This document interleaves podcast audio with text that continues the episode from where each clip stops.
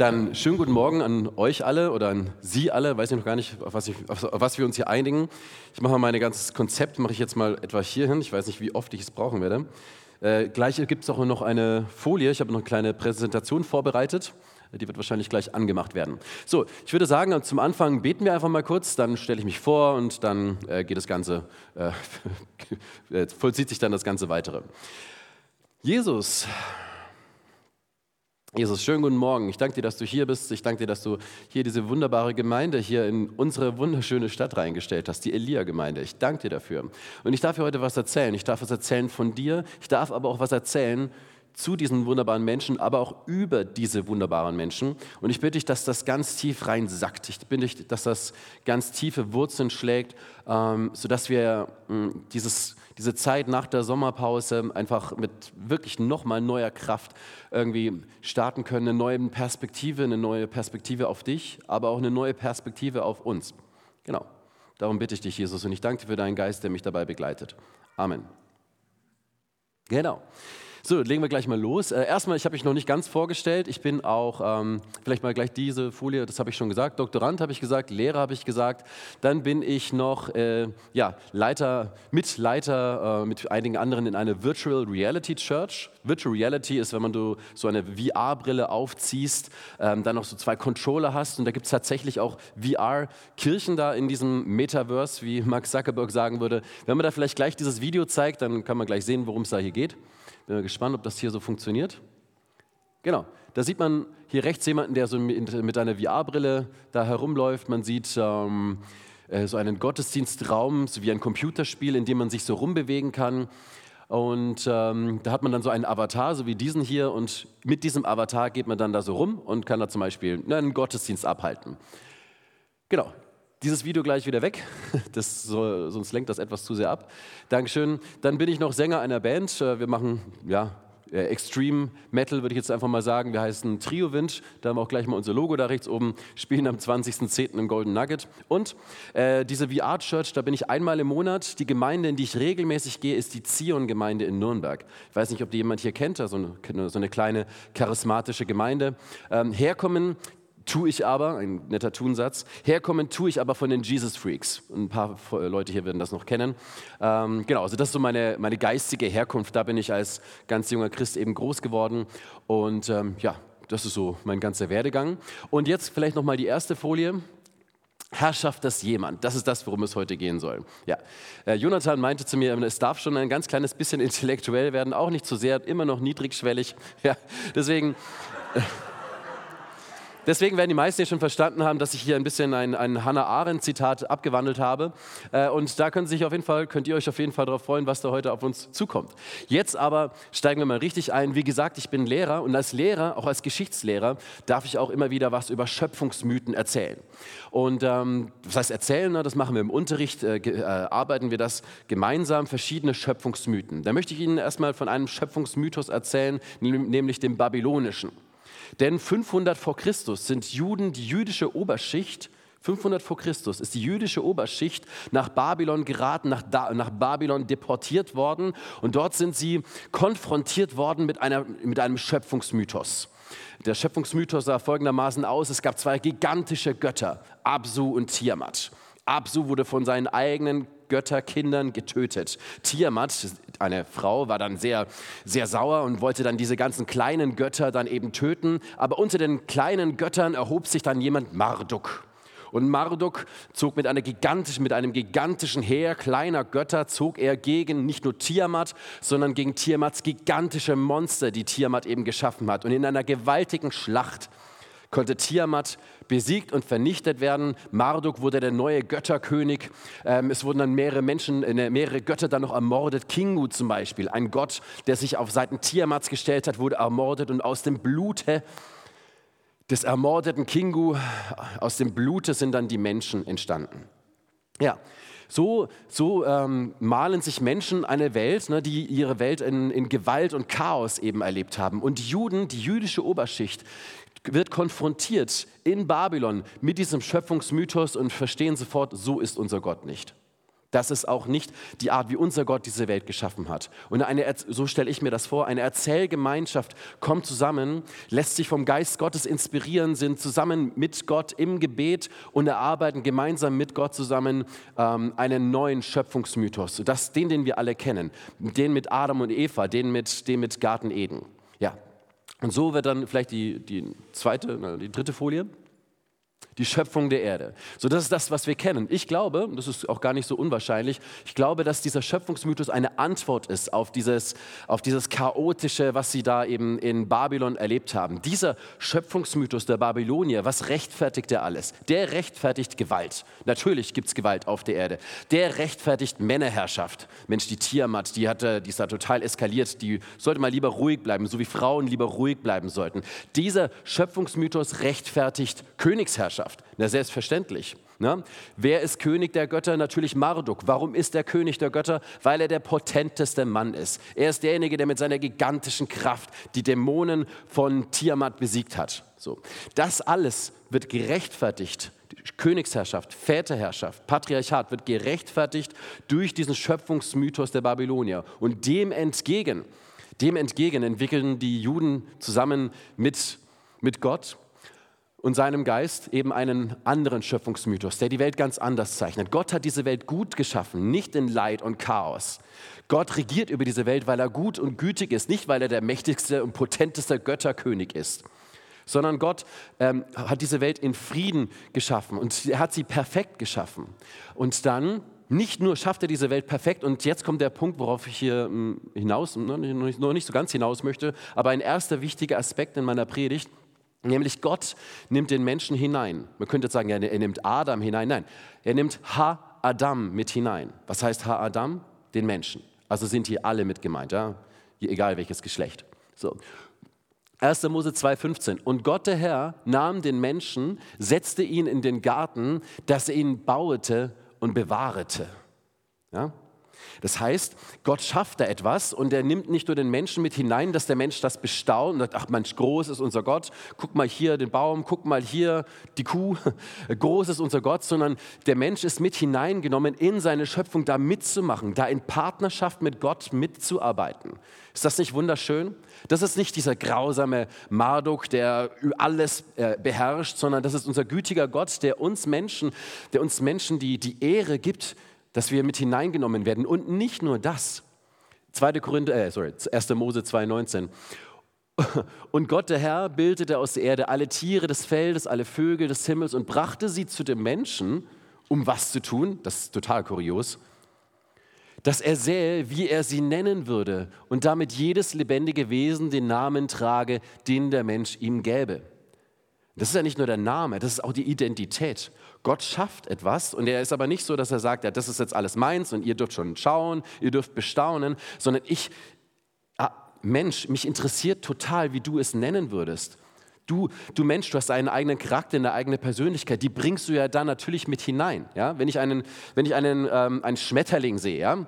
Der, der, Name Schmetterling zeigt das ja schon an sich. Unsere Vorfahren haben irgendwann mal was gesehen, der schmettert mit den Flügeln, also ist es ein Schmetterling. Ja? So haben unsere Vorfahren das genannt. Der Aspekt liegt also klar auf dem Schmettern. Ja? Nicht darauf, dass er schön ist, wunderbar und dass man romantische Gefühle kriegt. Nein, das Schmettern, das, was er tut, das, das, das, das, das macht er den ganzen Tag, der schmettert. Deswegen ist es der Schmetterling. Ja? So waren unsere Vorfahren, so haben unsere Vorfahren äh, dieses wunderbare Geschöpf benannt. Ja? Und ähm, Menschen aus äh, angloamerikanischen Ländern finden das ulkig und lustig, weil wir ja, anstatt Butterfly Schmetterling dann dazu sagen. Ja? Genau. Und das, aber das ist das, was, das ist das, was Gott äh, mit dem Menschen zusammen macht, in Partnerschaft. Er nimmt uns mit hinein. Deswegen glaube ich übrigens auch, dass der Schöpfungsmythos mit dem Menschen gemeinsam geschaffen ist. Ja? Nicht, weil Gott sagt, okay, ein bisschen was ist von mir dabei und ein bisschen was von den Menschen, in, in Partnerschaft zusammen, mit dem kulturellen Kontext der Menschen zusammen. Nicht als Fehler, ja, der kulturelle Kontext, den müssen wir halt ein bisschen ausklamüsern, sondern als, als etwas Gutes so. Also Gott interessiert sich dafür, wie, wie wir das, was er sagt, in unsere Welt hinein, in unsere Welt hinein ähm, ähm, filtern, wie wir sie in unsere Welt hinein transportieren, in Sprache und Kultur. Und das ist wunderschön. Das ist der Charakter Gottes. Und der zeigt sich auch in Jesus. Aber noch nicht zu so schnell. Das ist alles zwar schön und gut, aber dann kam der Sündenfall. Ja, der Mensch fällt. Der Mensch ähm, macht diese eine Sache, die er nicht tun durfte und darum kam das Böse in die Welt. Ja? Kein tötet Abel, das Böse kommt in die Welt. Und jetzt lass uns doch mal ganz kurz, auch wenn es schön ist nach den Sommerferien, ne, alle sind entspannt und äh, alle wollen jetzt, dass es losgeht, lass uns trotzdem kurz mal mit dem Bösen beschäftigen, mit dem Dämonischen. Ja, ähm, was ist denn die, die, der Charakter, was ist die Natur des Bösen? Das möchte jetzt aber nicht ich beantworten, sondern da möchte ich jetzt äh, ein bisschen Hannah Arendt mit reinnehmen. Bitte die nächste Folie. Genau. Hannah Arendt war eine Politikwissenschaftlerin, Jüdin, musste fliehen vor den Nazis und hat sich äh, hat, hat, hat, selbst äh, Menschen verloren im Holocaust, im, in der Shoah und ähm, hat sich natürlich beschäftigt mit dem, mit dem, äh, ja, mit dem, mit dem Bösen ja, und hat sich gefragt, ja, woher kommt denn das Böse in die Welt? Nach Immanuel Kant, jetzt wird es richtig intellektuell, äh, gibt es natürlich das radikal Böse. Ja, es, gibt, es, gibt es, es gibt Menschen, die sind wirklich richtig böse. In ihrem tiefsten Herzen wollen sie das Böse. Hoffentlich, ich hoffe, dass keiner von Ihnen solchen Menschen jemals begegnet ist. Aber es gibt tatsächlich einige wenige Menschen hier auf der Welt, die wollen wirklich das radikal Böse. Aber das sind so wenige, die könnten gar nicht so viel Böses anrichten. So wenige, die könnten gar nicht so viel Böses anrichten. Also braucht es, es braucht Helfer. Diese Menschen, diese radikal Bösen brauchen Helfer. Und die haben sie auch. Und ähm, Hannah Arendt ist da jemandem begegnet. Na, 19, in, Im Jahr 1960 wurde jemand, äh, ein, ein deutscher Verbrecher, wurde gefasst vom israelischen Geheimdienst, wurde verschifft, rübergeschifft nach Jerusalem und dem wurde der Prozess gemacht 1961, Adolf Eichmann. So, nickt mal bitte jeder, der das schon mal davon gehört hat. So, da wird genickt. Genau, Adolf Eichmann, der war jemand, der war nicht radikal böse, sondern das war jemand, der ein, ein, ein Beamter, ein Beamter, ein Bürokrat, der die Züge organisiert hat, mit denen die vielen Menschen in die Konzentrationslager reingekommen sind und nicht mehr wieder herausgekommen sind.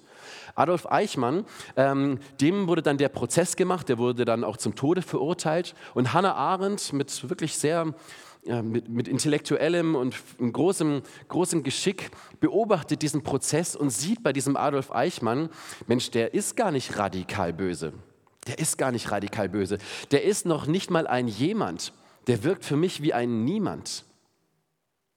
Der ist ganz farblos, der ist ganz formlos. Der wollte, der musste nur Befehle befolgen. Ja, der musste einfach nur irgendwie mitmachen. So. Der war einfach eingebettet in eine Maschinerie, die nennen wir jetzt einfach mal Bürokratie. Ein paar von Ihnen arbeiten bestimmt im Büro. Ein bisschen Bürokratie braucht es, ja. Also ich will jetzt nicht gegen Bürokratie wettern, der Ursprung des Bösen, ja. Als hätte ich vielleicht letzte Woche Probleme mit dem Amt gehabt und jetzt lasse ich es richtig raus.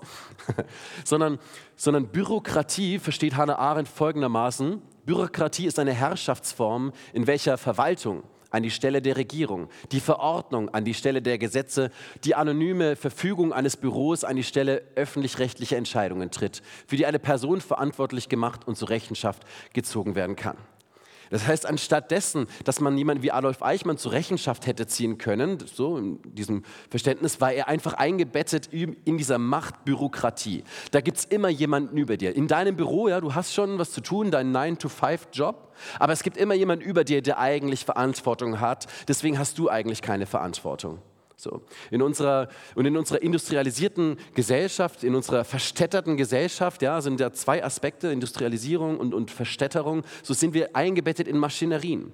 Und dieses Eingebettetsein in Maschinerien bedeutet, dass wir, naja, dass wir immer mehr auch unsere Persönlichkeit auch in dieser Maschinerie verlieren. Und da wird es dann auch immer einfacher, Böses zu tun. Ganz klar. Es wird einfacher, Böses zu tun, weil die Verantwortung ganz nebulös irgendwo ist. Man kann noch nicht mal genau sagen, wo die Verantwortung ist. Ne? Man kann es noch nicht mal sagen, sondern die Verantwortung liegt eigentlich bei niemand. So, die Verantwortung, diese Verantwortungskette, ne, ich tue etwas, aber diese Verantwortungskette geht so diffus nach oben weiter, dass du eigentlich gar nicht mehr sagen kannst, ja, der hat Verantwortung. Nein, der ist ja nur kurz CEO gewesen für zwei, drei Jahre und nee, der war nur Vorstandsmitglied und die war nur. Ne, das, das ist die Herrschaft des Niemand.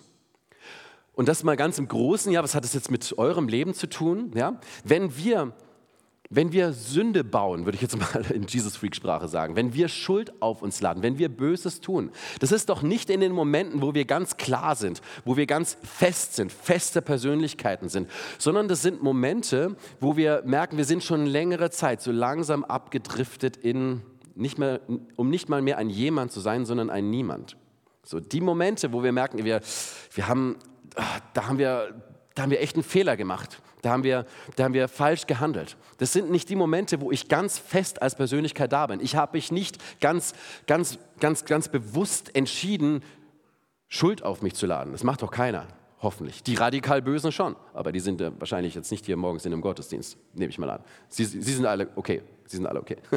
Spaß, aber ähm, Meistens, das, das, tun wir doch dann, wenn wir keine Festigkeit haben, wenn uns das Leben, die Maschinerie, die Maschinerie auch unserer Gesellschaft und unsere, unseres Jobs, unseres 9-to-5-Jobs, ähm, wenn uns die langsam so entpersönlicht hat. Ja, das sind die Momente, wo ich sündige. Das sind die Momente, wo ich persönlich Schuld auf mich lade, wo ich merke, wie konnte das denn passieren? So bin ich doch eigentlich gar nicht. Ja, vielleicht bin ich so gar nicht, aber wenn ich nicht bin, wenn ich, ein, wenn ich in diesem Moment ein Niemand bin, wer hätte das aufhalten können? Ja? Nicht ich. Nicht ich, weil ich bin ja quasi wie deaktiviert durch das sich dahin treiben lassen. Dieses sich dahin treiben lassen. Und damit meine ich nicht nur die Medien, ja. so, ja, diese Jugendlichen mit ihren TikTok und so dahin treiben. Ja, das ist auch der 9-to-5-Job. Das kann es auch sein. Nichts gegen 9-to-5-Jobs, aber diese Gefahr besteht.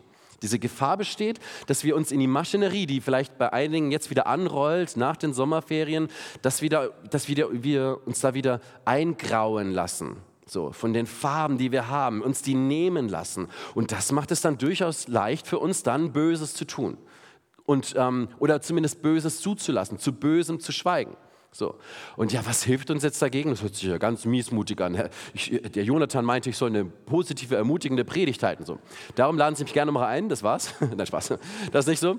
Ähm, wir haben, ich glaube, ganz viele von euch haben festgestellt, hm, dass in diesen Momenten, wo wir also ganz diffus sind, auch die Sorgen, auch die Gedanken, alles ganz diffus, wir bekommen unsere Festigkeit wieder im Gebet. Sie dürfen gerne mal, ich weiß nicht, wie charismatisch das hier alles ist, aber Sie dürfen gerne mal nicken, wenn Sie, wenn Sie schon mal gemerkt haben, hey, ich habe gebetet, ich habe gebetet und ich habe gemerkt, ich bin wieder klarer da. So, ich habe gebetet und ich habe, ja, ich, ich bin mehr wieder ich. Danke, Jesus. Eigentlich habe ich zu dir gebetet, Jesus, aber du stellst mir, du stellst, stellst mir den Spiegel vor und ich merke, ich bin wieder mehr ich. Ich bin wieder mehr dargestellt. Ich bin wieder bunt. Ich habe wieder Farben. Und das sind genau diese Momente, wo es mir sehr, sehr schwer fällt zu sündigen. Sehr, sehr schwer fällt, ähm, Böses gegenüber Menschen zu tun, weil ich durch Jesus meine Festigkeit wiedergewinne. Und das ist, das ist wunderschön. Und das gelingt auch in einem 9-to-5-Job. Auch wenn vielleicht jemand hier ne, in einem Büro, vielleicht beim Finanzamt oder sowas, ne, nichts dagegen. So, ähm, alles das. Es gibt ja nichts auf der Welt, was uns, was uns abbringen kann von Jesus. Also gibt es auch keinen Job, den Sie jetzt hier haben, ne, gegen den ich jetzt hier irgendwie spreche oder so. Ich hoffe, Sie haben das verstanden. Ja? Ähm, aber Gebet bringt uns unsere Festigkeit wieder zurück und äh, bringt uns wieder dahin zurück, äh, Persönlichkeiten zu werden, jemande zu werden. Ja? Nicht mehr niemande, nicht mehr, ja, die Verantwortung liegt da, die Eva war es. Eva, Eva hat Verantwortung. So. Sondern die mich dazu zurückbringt, zu sagen, so, ey, ich bin ein jemand, ich bin, ich, ich, bin, ich bin ein Ich, aber nicht ich alleine. Und jetzt kommt bitte die nächste Bibelstelle. So, bisschen länger, aber das ist wunderschön, Römer 8. Ähm, weil nämlich das Trachten des Fleisches, also äh, ich will irgendwas Böses tun, Feindschaft gegen Gottes, denn es unterwirft sich dem Gesetz Gottes nicht und kann es auch nicht. Und die im Fleisch sind, können Gott nicht gefallen. Ja, die keine Festigkeit haben, können Gott nicht gefallen. Ihr seid aber nicht im Fleisch, sondern im Geist wenn wirklich Gottes Geist in euch wohnt. Wer aber den Geist des Christus nicht hat, der ist nicht sein. Wenn aber Christus in euch ist, so ist der Leib zwar tot um der Sünde willen, der Geist. Der Geist aber ist Leben um der Gerechtigkeit willen. Vers 11. Wenn aber der Geist dessen, der Jesus von den Toten auferweckt hat, in euch wohnt, so wird derselbe, der Christus aus den Toten auferweckt hat, auch eure sterblichen Leiber lebendig machen durch seinen Geist, der in euch wohnt. So sind wir also, ihr Brüder und Schwestern, dem, Geiste, äh, dem Fleisch nicht verpflichtet, gemäß dem Fleisch zu leben. Denn wenn ihr gemäß dem Fleisch lebt, so müsst ihr sterben. Wenn ihr aber durch den Geist die Taten des Leibes tötet, so werdet ihr leben. Denn alle, und das ist das Wichtige, wenn das alles zu viel ist, war okay, aber das ist jetzt wichtig, okay? So, wir waren jetzt im Ferienmodus, wir schalten uns langsam wieder, fahren uns langsam wieder hoch. Denn alle, die durch den Geist Gottes geleitet werden, die sind Söhne und Töchter Gottes. Denn ihr habt nicht einen Geist der Knechtschaft empfangen, dass ihr euch wiederum fürchten müsstet, sondern ihr habt den Geist der Sohnschaft empfangen, indem wir rufen, aber lieber Vater oder aber Papa. Ja, das wissen wir, glaube ich, so die meisten hier. Nochmal, ähm, denn alle, die durch den Geist Gottes geleitet werden, die sind Söhne Gottes, denn ihr habt nicht einen Geist der Knechtschaft empfangen, das niemand, dass ihr euch wiederum fürchten müsstet, sondern ihr habt den Geist der Sohnschaft empfangen, des jemand, in dem wir rufen, aber lieber Vater. So, und das ist, das ist der große Unterschied. Das ist die Möglichkeit, die Jesus uns jetzt gegeben hat, nicht mehr als Niemande unterworfen dieser Welt äh, zu leben, sondern als jemande. Nicht mehr nur Knechte, ja, Gott, wir gehorchen, sondern eben als Sohn, ja, Gott, ich will dir gehorchen. Ich bin ja dein Sohn, das soll ich anders tun, das passt zu mir. So, so, so, so ist unsere Beziehung. Die Beziehung zu meinem Vater im Himmel ist sehr, sehr gut. Darum will ich ihm auch gehorchen. Ja? Da ist nichts kompliziert.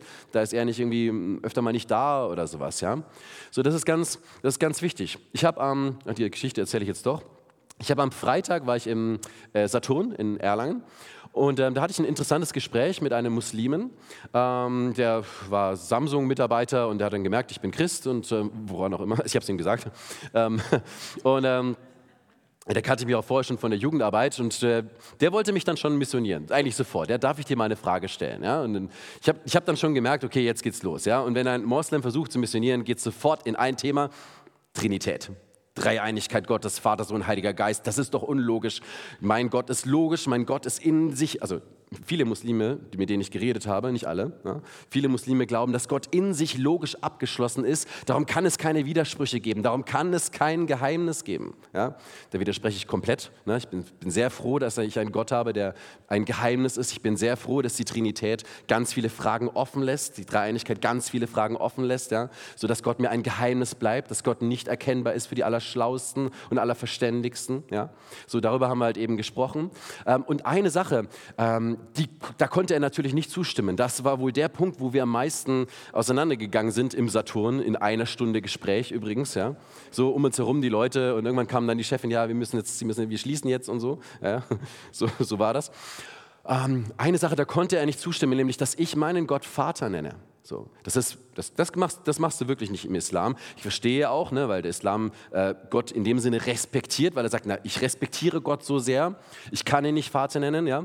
In meinem Glauben ist es aber so, dass, na, vielleicht noch Bitte noch ein Vers zurück. Ja, genau. In meinem Glauben ist es aber so, ich habe einen Geist empfangen, den Geist der Sohnschaft. Nämlich diese Sohnschaft ist nicht nur ein Titel. Ja? Ich bin jetzt hoffentlich bald Doktor, ja, das ist ein Titel. So. Das ist nicht nur ein Titel, sondern das ist, ähm, das ist eine neue Bestimmung meines Seins. Das ist eine neue Bestimmung meines Selbst. Ich darf mich wirklich Sohn Gottes nennen. Ja. Und als Sohn Gottes, ja, als Sohn Gottes ist diese Beziehung wiederhergestellt, die damals kaputt gegangen ist durch den Sündenfall. Und diese Beziehung ist so wiederhergestellt, dass ich wieder so Kontakt mit diesem Gott habe, dass er mich wieder in seinen Garten reinstellt und ihn mich bebauen lässt. Dass er mich wieder in seinen Garten reinstellt und mich die Tiere benennen lässt. Hä, was, was? Nein, dass er mich mitgestalten lässt. So, in, wenn ich nur Böses in mir habe, ja, böse Natur und sowas, ja, dann kann Gott mich nicht mitgestalten lassen in seinem Reich. Das geht gar nicht. Wie soll das gehen? Wenn ich aber neu bin, wenn ich aber, wenn, wenn aber jetzt Christus in mir ist, dann ist etwas, dann hat sich was verändert. Ja, vielleicht siehst du es noch nicht, vielleicht hast du es noch gar nicht. Äh, so, aber je mehr du glaubst, dass sich dann dadurch was verändert hat, wirst du mehr und mehr zu einem jemand, zu einem jemand in Christus, dem es möglich ist, durch den Geist Gottes geleitet zu werden, der versteht, immer mehr versteht im Spiegelbild. Der immer mehr versteht im Spiegelbild, ey, ich bin Sohn Gottes, ich bin Tochter Gottes. So. Und wirklich auch mit diesem Bewusstsein durch diese Erde läuft. Und wenn du dieses Bewusstsein hast, dann willst du diese Erde mitgestalten, weil du, weil du hast nicht mehr Angst vor dir. Du bist nicht mehr so, ja, ich bin, klar, ich, hab, ich, ich, ich, mach, ne, ich bin auch nicht perfekt so, ja. Aber ich weiß, dass jetzt was in mir ist, jemand in mir ist, der mir hilft, im Sinne Gottes zu handeln, im Sinne Gottes kreativ zu sein, ja. Nicht nur seine Befehle zu befolgen wie ein Knecht, nicht nur, seine, sorry, äh, nicht nur seine Befehle zu befolgen wie ein Knecht, sondern in seinem Sinne zu handeln. Das heißt, ich muss auch nicht immer Rücksprache halten, so mit ihm. Und jetzt schauen wir uns mal, hm, habe ich diesen Vers rein? Ich habe diesen Vers nicht rein. Ähm, ein kleines Beispiel dazu, worauf ich hier eigentlich hinaus möchte, und dann schaue ich mal kurz auf die Uhr. So, wenn man so frei predigt, dann hat man dann, äh, ach, da oben ist eine Uhr. Ja, so. Da kommen wir nämlich auch langsam zum Ende. ähm, so, damit habe ich jetzt nicht gerechnet. Genau, um mal ein kleines Beispiel zum Abschluss so zu nennen. Äh, als die Jünger, äh, Jesus hat gesagt, ne, ich, muss, ich muss gehen, also nach seiner Auferstehung, ich muss gehen, damit ihr den Heiligen Geist empfangen könnt. Jesus hatte durchaus die Chance, hier die Königsherrschaft ähm, zu übernehmen, es selbst zu machen, es nicht Ha-Adam, es nicht dem Menschen machen zu lassen. Ja, er hatte durchaus die Möglichkeit. Satan höchstpersönlich hat ihm die Möglichkeit gegeben. Satan hat ihm in der Wüste gesagt, du kriegst, wenn du möchtest, alle Königreiche dieser Erde. Was wäre das für eine wunderbare Regentschaft gewesen? Jesus, König dieser Erde, keine Kriege mehr. Jesus hat sich anders entschieden. Jesus hat gesagt, nee, das ist nicht der Weg meines Vaters. Der Weg meines Vaters ist es, den Menschen mit hineinzunehmen. Darum muss ich gestorben, sterben und auferstehen. Darum muss ich aber auch in den Himmel auffahren, damit der Geist Gottes kommen kann. Und mit dem Geist Gottes könnt ihr mein Reich bauen. Mit dem Geist Gottes seid ihr berufen, jemande zu sein, die mitgestalten, jemande zu sein, die mitmachen. Und ganz kurz ein kleines Beispiel dazu. Ähm, als die Jünger den Heiligen Geist empfangen haben, Apostelgeschichte 3, ja, dann läuft Johannes und Petrus schlendern da so herum, ne, schlendern da so zum, zum Tempel hinein und dann ist da jemand, der ist gelähmt. Und er fragt, hey, könnt, kann ich Geld von euch haben? Und Johannes und Petrus sagen, okay, ähm, Geld haben wir nicht, aber was wir haben, geben wir dir. Im Namen Jesu Christi von Nazareth, steh auf und geh. Nehmen seine Hand, schleudern ihn so nach oben, seine, seine Beine bekommen Festigkeit und er kann wieder gehen. Johannes und Petrus haben sich nicht vorher mit Jesus abgesprochen. Die haben nicht vorher noch eine kleine Gebetsgemeinschaft gemacht, ob das jetzt so okay ist, sondern die haben gespürt. Die sind geleitet vom Geist Gottes gewesen und haben gespürt, was in dem Moment das Richtige ist zu tun. In diesem Moment. Ja, das ist nicht die, die allgemeine Heilformel für Menschen, die, ähm, äh, die, die gelähmt sind oder sowas, aber in diesem Moment war es das Richtige, das zu erspüren. Ja. Und ähm, äh, und jetzt versuche ich gerade zum Ende zu kommen. Und das ist das, wozu Jesus uns genauso ruft. Johannes und Petrus waren nicht besonders, nicht mehr besonders, nicht mehr erfüllt mit dem Heiligen Geist als jeder Einzelne hier, der in Christus ist. Von daher ähm, lädt Jesus mich und euch ein, jemande zu sein in seinem Reich, die nicht nur Befehle befolgen, sondern, ähm, sondern sein Reich bebauen. Ich sage bewusst nicht aufbauen, sein Reich ist ja schon da im Unsichtbaren. Ja? Es ist hier noch nicht da, aber es ist irgendwie auch schon da. Aber er lädt uns dazu ein, ja, vielleicht noch, ja genau, sein Reich zu bebauen und zu gestalten. Und das ist das, was ähm, wir in den nächsten Wochen, in den nächsten Monaten, wozu wir gerufen sind, unser ganzes Leben lang ähm, davon teil zu sein. Und das war alles noch sehr abstrakt, aber jetzt, wo es wieder zurückgeht in die Schule, vielleicht auch zurückgeht in die Arbeitsstelle, mh, geht es dann, wenn wir wirklich so berufen sind, selbst kreativ zu sein, selbst proaktiv, Gott zu fragen, hey, wo darf ich dein Reich bauen bei mir in meinem 9-to-5-Job im Finanzamt? Wo ist da, wo ist da eine Möglichkeit? Im Natürlichen, wo kann ich da vielleicht irgendwie äh, Menschen helfen, die vielleicht gerade gemobbt werden oder sowas? Ja? Oder, ähm, äh, oder auch im Übernatürlichen. Herr Jesus, was ähm, gibt, es, gibt es jemanden in meiner Arbeitsstelle, in meinem Freundeskreis, den du mir gerade highlightest, den du mir gerade fokussierst? So, was soll ich da tun? Was darf ich da tun? Darf ich da Hand auflegen? Darf ich da beten? So, ja? Und dann immer mehr reinkommen in dieses Üben, sich vom Heiligen Geist leiten zu lassen. So, das ist das, wozu er uns ruft. Äh, genau, also deswegen, das Gott fragt uns nämlich, dass wir nachdenken, ja, wie, wie, möchte es, wie möchte er es denn machen, so? also was möchte er in unserer Arbeitsstelle, in unserer Schule tun und ich sage euch eins, das mache ich auch als Lehrer, so, dass ich ne, in meiner Klasse, mal im Unterricht und sowas immer wieder, immer wieder so höre, hey, was, was geht hier gerade so ab? Was darf ich vielleicht so ganz im Stillen natürlich, ja, ich lege jetzt hier nicht während dem Unterricht Leuten Hände auf oder so, ähm, hm, was darf ich ganz im Stillen jetzt beten? Was ist jetzt hier gerade so los? Ja, so. Und ich glaube, dass, dass sich wirklich was verändern kann in der Welt, wenn Christen aufstehen und tatsächlich mit diesem Bewusstsein, mit diesem positiven Bewusstsein als jemande, als Söhne und Töchter Gottes so in die Welt rausgehen. Und zwar nicht nur in die Welt, sondern ganz konkret in deinen Alltag, ganz konkret in deinen Freundeskreis, in deine Familie hinein. Ja, nachdenken, mit Gott darüber reden, handeln und das alles geführt von seinem Geist. So, jetzt noch die letzte Folie. So, Zusammenfassung. Gott hat keine, keine reinen Befehlsempfänger und Empfängerinnen geschaffen, sondern Kinder. Und das Böse in der Welt macht uns ganz oft zu niemande. Das nimmt uns unsere Festigkeit. Und der Geist rekonstruiert uns wieder als jemande. Und als diese gestalten wir eine neue Welt der Gerechtigkeit. Dazu sind wir gerufen. Gott macht es nicht alleine. Gott will es nicht alleine machen. Jesus wollte es nicht alleine machen. Und deswegen sind wir immer noch hier. Dieser, ähm, äh, dieser nette ähm, Moslem, mit dem ich da gesprochen habe, der hat mir gesagt, dieses Leben, wir sind jetzt hier, weil wir eine Prüfung absolvieren müssen. Ja? Gott prüft uns jetzt, wie gut oder wie schlecht sind. Ne? Und die Besten kommen dann in den Himmel und die Schlechten dann, aha, okay, so, das ist nicht mein Gott. Ey, wir sind hier auf dieser Erde, gefüllt mit dem Heiligen Geist, um hier Plätze, Orte der Gerechtigkeit zu schaffen. Das ist nicht überfordernd für einen Sohn und eine Tochter aus Gott. Wenn dich das gerade überfordert, geh ins Gebet und lass dir von Gott zeigen, wer du bist. Lass dir von seinem Geist zeigen, wer du bist und sei überrascht. Ja, wie gut das mit uns meint. Jetzt noch ein abschließendes Gebet. So, danke Jesus. Ey, ich danke dir, Jesus, was du am Kreuz für uns getan hast, dass du mich und jeden Einzelnen hier mit hineinnehmen wolltest in deine Sohnschaft, in deine Sohnschaft zum Vater. Darum darf ich sagen, ey, ich bin ein Sohn aus Gott und ich darf stellvertretend für dich, ich darf in deinem Namen beten. Und Jesus, führ uns hinein, was es heißt, mit deinem Geist zu leben, von deinem Geist geführt zu werden, so. Ja, nicht nur in knechtischen Gehorsam, sondern wirklich in, im Wollen, im wirklichen Wollen und Vollbringen eines Sohnes Gottes, einer Tochter Gottes. Danke, Jesus, für diese wunderbare Gemeinde. Und ich spreche, dein, ich, ich, ich spreche da deinen Segen aus, dass ähm, das, was hier gerade äh, geredet wurde, dass es tiefe Wurzeln schlägt und dass es äh, uns richtig Bock macht, in den nächsten Tagen in unsere Arbeitsstellen zurückzugehen, übernächste Woche in die Schule zurückzugehen. Danke, Jesus. Amen.